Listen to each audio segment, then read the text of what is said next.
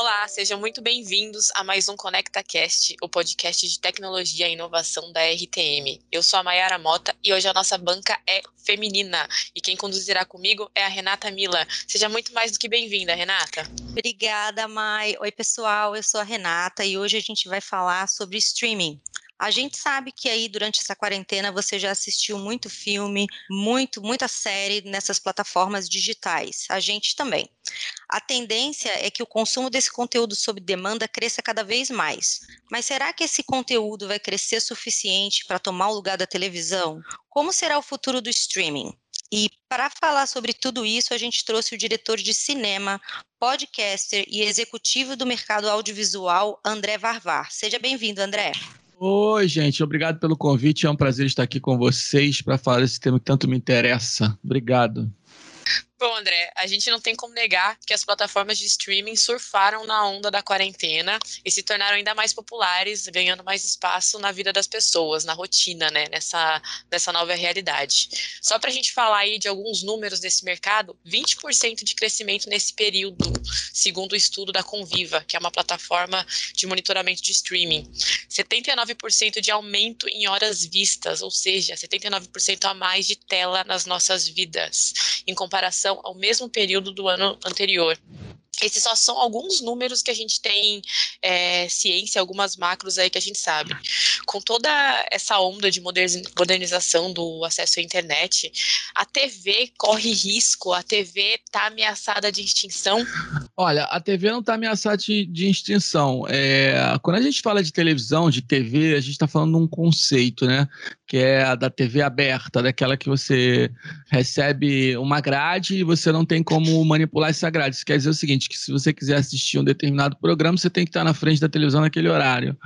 É, isso vai existir sempre, até por conta de algumas questões é, tecnológicas mesmo. É claro que o streaming veio para ficar e uma das grandes vantagens do streaming é exatamente essa questão de você ter acesso ao conteúdo na hora que você quer. Quer dizer, você forma a sua grade, você assiste no horário que você quer, inclusive o conteúdo da TV aberta, né? Então você hoje não precisa, quando vai assistir um Jornal Nacional, você não precisa assistir na hora do Jornal Nacional, você pode assistir às 11 da noite, que é, aliás, o que eu faço. É só trazendo outro dado aqui, hoje, o segundo, a maior audiência é da, do streaming, né? Só a, a TV Globo está em primeiro lugar em audiência, segundo lugar é o streaming. Aí estamos falando de todas as formas de streaming que você possa imaginar. E hoje a disputa é pelo terceiro lugar. Então, respondendo a sua pergunta, eu acho que o streaming veio para ficar, mas ainda vai é, conviver durante muito tempo com a TV aberta. Acho que no futuro, assim, a gente está falando de anos, 20, 10, 20 anos, sem querer ser, praticar nenhum exercício de futurologia,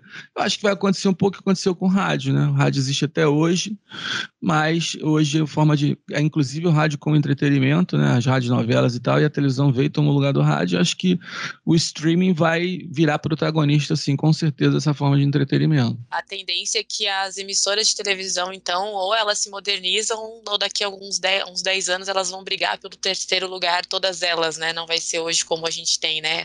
A, a top, a, o streaming e o terceiro lugar que está na disputa. É, eu acho que na verdade essas as TVs, né, as empresas, né, que, que estão por trás do canal de televisão, elas vão migrar para o streaming. Né? Não é que a televisão, as, as empresas, os canais de televisão vão perder para o streaming. Eles vão se tornar grandes fornecedores de streaming. Na verdade, é uma adaptação do mercado audiovisual. É, hoje, se você vê a Virgin, que é uma empresa de aviação, ela veio da Virgin Records, que era uma empresa de, de, de música, de loja de CD. Então, assim, as empresas vão se adaptando. Então, não, não acho que a questão seja assim, ah, os canais de TV vão perder para o streaming. Não, eles simplesmente, vão migrar para o streaming porque a produção Sim, de conteúdo vai continuar aí, sendo preponderante, né? E falando aí dessa área de negócios, né? A gente sabe que o streaming agora é uma grande adesão também para as empresas, né? Eles estão mais abertas a usar essa transmissão de vídeo e áudio como aliado no dia a dia. Como você acha que o streaming pode facilitar é, esses processos no ambiente empresarial hoje em dia?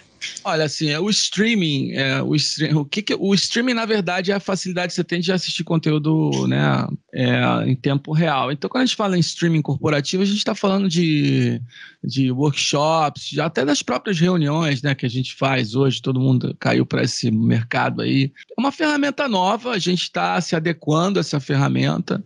Não sei se isso veio para ficar, sendo bem sincero, no mundo corporativo. Eu acho que ainda existe a necessidade da, da questão presencial, mas é mais uma ferramenta. Não acho que é a ferramenta. Né? Agora tudo é streaming, agora a gente vai partir para o streaming como forma de, de, se comunicar ou de atender algumas demandas, mas eu acho que o streaming veio como mais uma ferramenta tecnológica né? é, para nos auxiliar. É uma evolução, na verdade, o que aconteceu com a pandemia e com o streaming próprio. O streaming existe há um tempão já, né, gente? Então, o que aconteceu foi exatamente essa. É, a pandemia foi um catalisador desse dessa tecnologia de streaming. A gente começou a usar mais, as pessoas começaram a usar mais, né?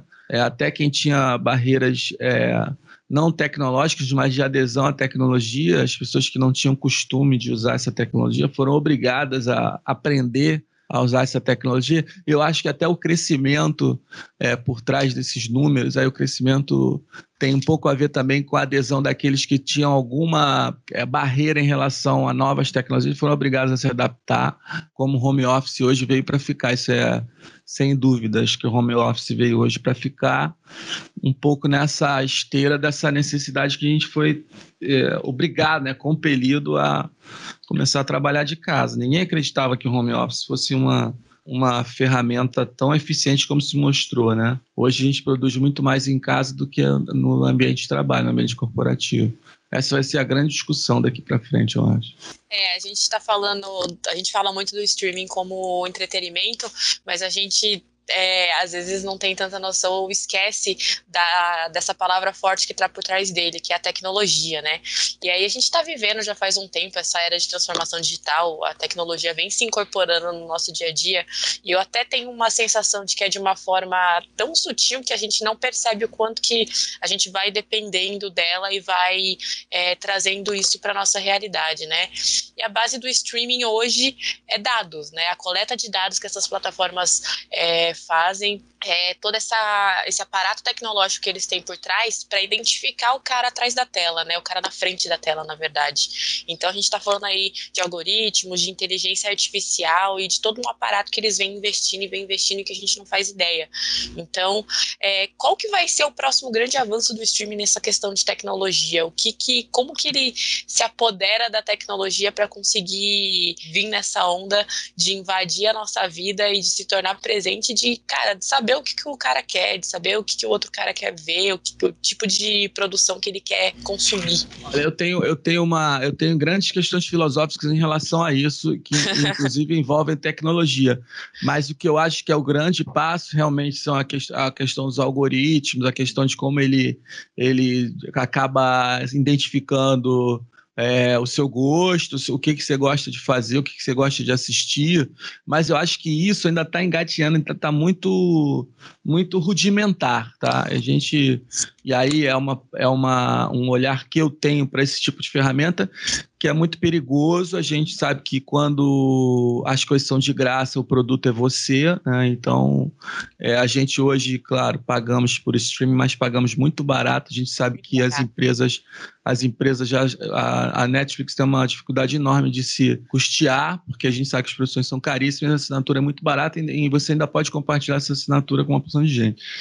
Então, assim, eu acho que isso é, um, é uma coisa, a inteligência artificial enquanto é, ferramenta para é, melhorar nossa nossa experiência, vamos dizer assim, ainda está muito rudimentar. Hoje, ela identifica os padrões, seus padrões, né, seu gosto que você gosta de assistir, e baseado naquilo você começa a ter aquelas ofertas né, de, de conteúdo. Mas aquilo que acontece, aquilo ele vai atrás do que você já é e ainda não modifica o seu comportamento. Que eu acho que é o futuro do algoritmo, isso, isso já existe nas redes sociais. A gente hoje, é, man, o nosso sentimento sentimentos são manipulados pelas redes sociais. É, a própria sua, a, a, própria sua linha do tempo, né? aquilo que você lê nas redes sociais é escolhido de acordo com o seu sentimento e como eles querem que você age. Então hoje a gente está num, numa, num dilema, as redes sociais estão atravessando um dilema que é essa questão é, dos algoritmos identificando padrões de comportamento. A gente já está passando para a fase que eles estão manipulando ou mapeando padrões de comportamento. É, é uma coisa muito, muito grave isso, né, na verdade. Mas vamos falar do futuro do entretenimento em relação a essa questão de algoritmos e de identificar padrões e tal que eu acho que é a próxima etapa, que é a próxima etapa, porque hoje o streaming ele tem muitos, na verdade, tem muito poucos dados em relação aos seus hábitos ou a sua interação com o conteúdo. Eu acho que vai evoluir da seguinte maneira, e aí eu estou fazendo realmente um exercício de futurologia aqui, baseado nas discussões que eu tenho até na, na própria área, né? Eu acho que em algum momento a Netflix já fez uma experiência nesse sentido, é, a TV Globo faz há anos com essa coisa do você decide se seu caso, seu como uma bicicleta bicicleta, mas ainda é uma, uma coisa muito, vamos dizer assim, muito tosca, né? O que a própria Netflix fez aquele o Black Mirror que você escolhia se o cara comia cereal, se não é, ou, ou, se não comia, e não sei quantos milhões de finais, mas ainda é muito tosco essa, essa interação com o conteúdo. O que eu acho que vai acontecer em algum momento é que ele vai mapear suas expressões faciais através de uma câmera, e aí, a partir das suas reações emocionais, o conteúdo vai se moldar a partir das suas reações emocionais. Então, assim, eu acho que num futuro, o que você está assistindo vai caminhar para como você está se sentindo. Então, se tem uma cena que está te emocionando, vai mapear seus sentimentos lá e aquela cena vai durar mais, por exemplo. É, ah, se você reagir de uma forma negativa àquela cena, será que a edição que vai acontecer no streaming enquanto ela, enquanto você está assistindo, será que ela vai encurtar aquela cena? Eu acho que o algoritmo ou a inteligência artificial vai caminhar para essa direção o conteúdo, e aí assim, futuro, né? O conteúdo se moldar a partir de suas reações online, enquanto ele acontece. Então, estou assistindo lá um conteúdo determinado, se, se, a, se a televisão mapear minhas reações de acordo com os meus sentimentos, o conteúdo vai caminhar para como eu estou me sentindo na hora não é pré-gravado tá? Agora, como isso vai acontecer, eu não faço ideia. Mas eu acho bem que. Bem apocalíptica em relação a essa é, invasão da tela na nossa né? casa, né? É, hoje o seu celular ouve tudo que você está falando. Sim. E, e a partir daí ele, ele sugere coisas. Se você for ver o, o absurdo que é isso, você está numa reunião com, com cinco amigos, tem cinco microfones gravando a conversa. Cada um tem o seu. É, então, assim é, eu acho que em algum momento vai existir uma regulamentação disso também, né? Até que ponto eu quero que a minha televisão saiba meu, o que, que eu gosto de fazer. Pode ser que eu não queira que ele saiba que eu gosto de fazer. Eu lembro muito das locadoras de vídeo que tinham os atendentes que conheciam nossos gostos e sugeriam filmes, mas eles faziam uma coisa que hoje a inteligência artificial não faz, que é sugerir coisas que não faziam parte do seu leque de opções. Ah, por que, que você não conhece isso aqui, que você não conhece ainda? Eu acho que ainda falta um pouco, realmente eu acho que os algoritmos ainda estão muito rudimentares. Eu vejo pela minha Alexia que ela não responde 70% das minhas perguntas. Pô. Outro dia eu pedi para ela, falei que queria comprar um negócio no iFood queria comprar um, um chocolate na, Calca, na Cacau Show, ela comprou um livro do cara da Cacau Show para mim na Amazon. Então ainda falta um pouco. É, ainda falta, ainda, ainda tem muito que caminhar, né? Essa questão é muito interessante porque ela vai proporcionar experiências, né, diferentes para cada pessoa que estiver assistindo a mesma coisa, né? Se isso existir realmente. Vai existir. É, e a, é, e assim, você vai estar tá assistindo o mesmo filme que uma outra pessoa em lugares diferentes, e você vai ter uma experiência e a outra pessoa vai ter uma outra experiência sobre o mesmo filme, né? É isso. Na verdade, a gente já, já é isso, né? Porque quando você assiste um conteúdo, seja ele qual for, numa sala de cinema com 700 pessoas, cada um está assistindo um filme diferente. Por quê? Uhum. Porque você traz toda a sua bagagem emocional para aquela experiência, para aquele conteúdo que você está assistindo. Você não age passivamente em relação a nenhuma imagem que você está sendo exposto, ou nenhuma história que você está sendo, é, ou que estão te contando. Cada um vai ler ou vai interpretar ou vai se emocionar com aquele conteúdo de acordo com a sua bagagem emocional e suas experiências de vida. Hoje, cada um se relaciona com o conteúdo de uma forma diferente. Um vai ver e vai achar ruim, o outro vai ver e achar bom. Por isso que. Por, por quê? O que, é diferente? Estão vendo o mesmo filme? Por que, que existem opiniões que não são as mesmas em relação ao conteúdo? Porque cada um assistiu de uma maneira. Isso já é assim, entendeu? Hoje você pode observar as principais produções de uma do, das maiores bases de streaming que a gente tem. É, ela lança filmes é, mensais, é, os títulos são diferentes, os atores são diferentes, mas a base da história é a mesma. Porque a, a, o que dá a entender é que o que ela tem captado de dados, é, como o André comentou, ainda é muito básico, muito simples. Então, é aquele formato que tem agradado né, o público. A gente tem muito adolescente na frente da tela, a gente tem muita criança na frente da tela. Então, é um tipo de conteúdo mais simples, mais bobinho até, mas que leva, né? É o que leva a audiência deles para frente, é o que é mais visto. Então, é, ainda tem um pouco para evoluir nesse sentido, mas já está caminhando para algum lugar, né? A gente já, tá, já tem um reflexo do usuário dentro da plataforma demandando ali dentro, mesmo que a gente não perceba, né? Não, e acrescentar isso que, ele, que ela falou, realmente, hoje os roteiros, os roteiros são baseados realmente em algoritmos. O que está fazendo sucesso? Essa história aqui, o que, que essa história tem em comum com todas as outras que estão fazendo sucesso? Ah, sei lá, protagonista. Aí tô chutando, tá? Protagonista tem de 20 a 30 anos, sei lá. Ah, em 45 minutos do filme ele, ele dá um, o primeiro beijo. Então, beleza. Então, é esse que tá dando certo. Vamos fazer um montão de história assim. Vamos trocar só a roupa, né? Mas o conteúdo vai ser basicamente o mesmo. Isso já existe, né? Já existia né? e, e continua existindo. Uma outra coisa que a gente é, exige muito dessas plataformas, além de toda essa revolução tecnológica que elas ainda vão, vão sofrer, é a qualidade de imagem, né? Ninguém gosta de sentar na frente da televisão e ver um, uma imagem ruim, pixelizada e tudo. E, não, e sem interferência, né? E agora, com essas novas tecnologias que estão chegando, com essas resoluções muito altas, como o 8K, por exemplo, é, as, as plataformas vão começar a disponibilizar é, esses conteúdos já nessas resoluções altas, né?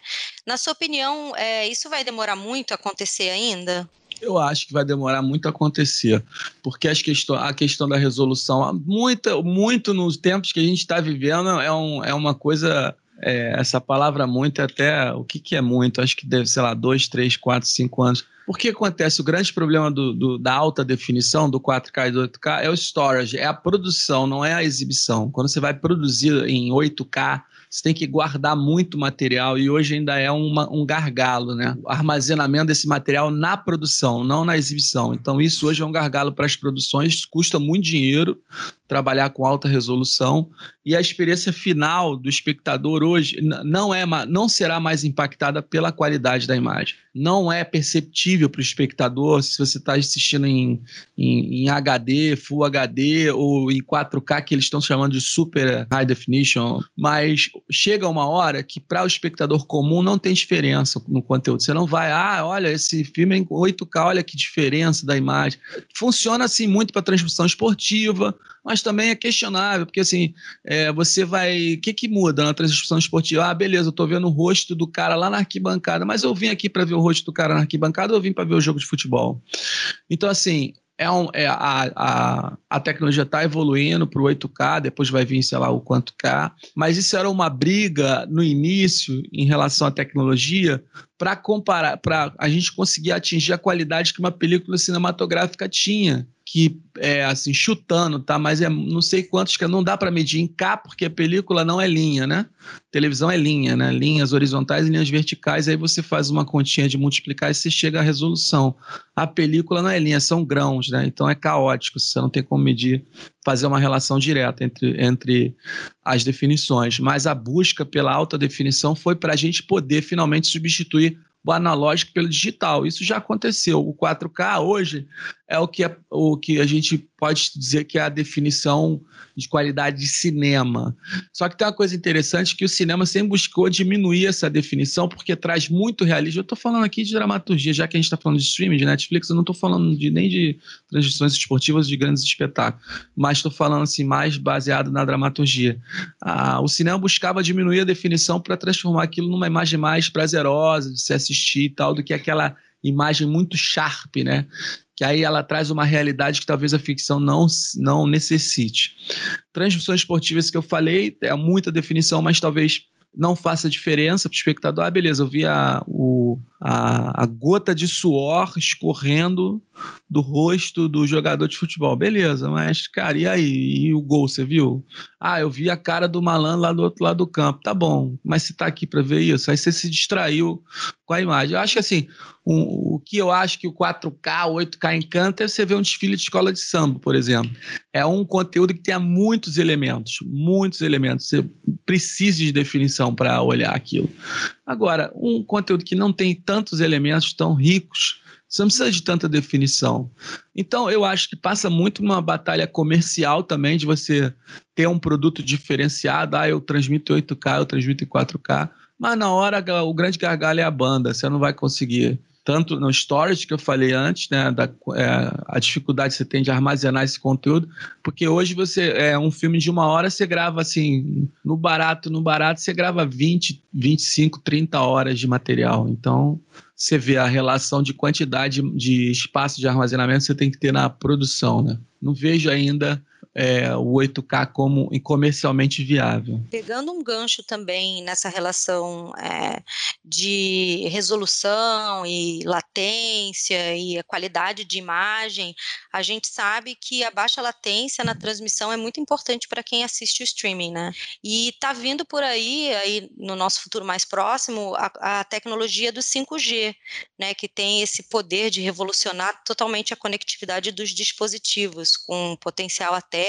para transmissões holográficas. Aí, imagina, né? Você está na sua sala, você não vai mais ligar a TV, vai fazer uma projeção holográfica. E isso tudo tem que funcionar com uma qualidade excepcional, né? Como é que você vê essa questão? Cara, o 5G é uma revolução, mas o 5, o 5 assim, o que eu acho que é o grande problema hoje, é, a latência, claro, faz uma diferença, mas o que eu acho que é o problema que a gente tem hoje, que a gente enfrenta hoje, principalmente no Brasil, no mundo né, não é tanto problema no Brasil, é a estabilidade da rede. Não é nem a, a, a latência ou, ou, o tamanho da banda, é a instabilidade. Você está vendo um filme lá no meio do filme, você tem que parar para carregar de novo porque tua internet ou caiu ou variou, né? A, o tamanho da banda. Isso eu acho que é o grande problema que a gente enfrenta hoje.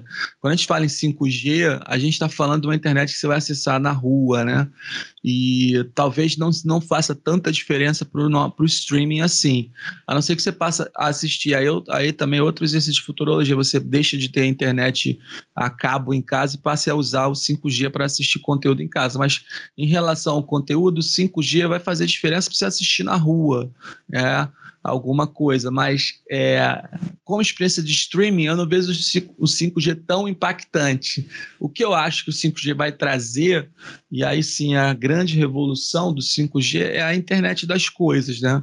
A minha televisão falar com o meu celular, que vai falar com o meu relógio, que vai falar com a minha cafeteira, ou os automóveis que vão falar uns com os outros, por, justamente por causa da baixa latência. Então, se você fala, já que a gente está falando de tecnologia, você fala de baixa latência, Hoje, um carro autônomo ele precisa mapear todo o terreno para saber onde estão as coisas.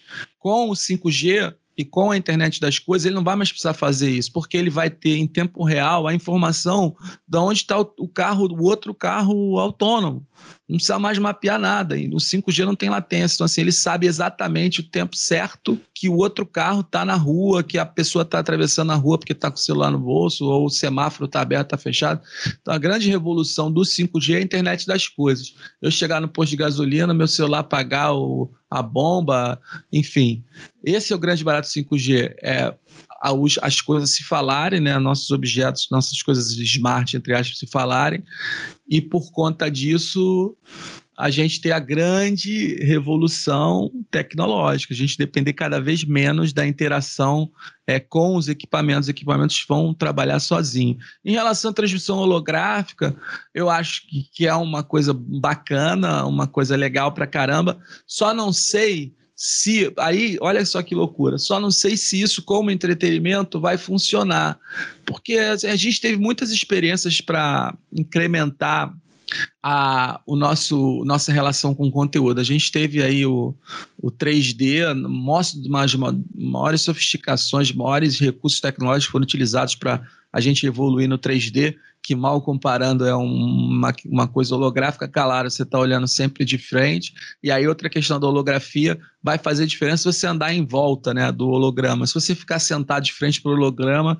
é quase uma experiência 3D. O que eu acho que o holograma vai fazer diferença, e aí no mundo que a gente está vivendo talvez não faça, é em apresentações ao vivo. Você tem um palestrante está lá, não sei aonde, isso já foi feito essa experiência, um palestrante está lá, não sei aonde, fazendo, falando para você no auditório lotado. Só que quando é que a gente vai ter um auditório lotado para ter essa experiência, entendeu? Então, assim, o, o, não tem como a tecnologia caminhar desassociada da, da nossa sociedade da, e do que a gente está vivendo. Então, pode ser que o holograma dê super certo para alguns tipos de entretenimento, videogame e tal, mas não sei se vai fazer tanta diferença em relação a filmes e séries ou próprias experiências esportivas. Eu acho que pode agregar, sabe? Quando você vai ver o jogador de futebol, aparece o holograma lá e dá aquele giro 360 graus você vê, é quase uma gamificação do conteúdo, entende? Mas não acho que o, a holografia vai ser uma forma de entretenimento desassociada do que a gente já tem hoje. Eu acho que vai agregar ao que a gente tem hoje, não vai virar uma coisa à parte. Ah, hoje eu vou assistir um uma peça de teatro que é só holograma. É, eu acho que a grande aposta do mundo inteiro é para todos os setores, e eu acho que o entretenimento vai acabar se beneficiando disso de alguma forma, é o 5G e o IoT, né? É o que a gente vem esperando. Aliás, a gente já tem uma pauta sobre 5G aqui no ConectaCast. Se você que está ouvindo ainda não ouviu, procura lá. Foi um conteúdo muito legal com o Luiz Budor, diretor da Claro voltando para nossa pauta, nesse período a gente vem mudando, né? É, transformação, acho que é uma das palavras desse período de isolamento social. A gente vem mudando o nosso estilo de vida para caber nesse escopo que foi imposto pela pandemia, né? Que é essa questão toda do isolamento. E essas mudanças elas refletem em tudo, né? Principalmente o que eu tenho percebido muito foi no formato das coisas, né? Do entretenimento em si. Os shows viraram live, é, as exposições é, viraram tours online e tudo tudo isso dali, na frente da tela, pronto para a gente consumir. Fazendo um bom trabalho de pesquisa e de stalker também, né? É, a gente descobriu que você dirigiu uma peça 100% online, com cada ator na sua casa, né? Que doideira que foi isso? Como que foi essa experiência de usar a tecnologia e associar ela com arte, trazer o teatro para frente da tela também, num conteúdo completamente online. Ah, foi uma loucura mesmo, como você falou. Imagina! É, assim, como, enquanto criador, né, é, o grande barato é, é o que você consegue extrair da tecnologia. A tecnologia nunca pode ser protagonista do processo criativo. Você tem que usar a tecnologia a favor da criação e não criar pela a tecnologia em si. Então, toda ferramenta tecnológica é, vai ser utilizada a favor da narrativa, a favor da experiência que você quer proporcionar para o espectador.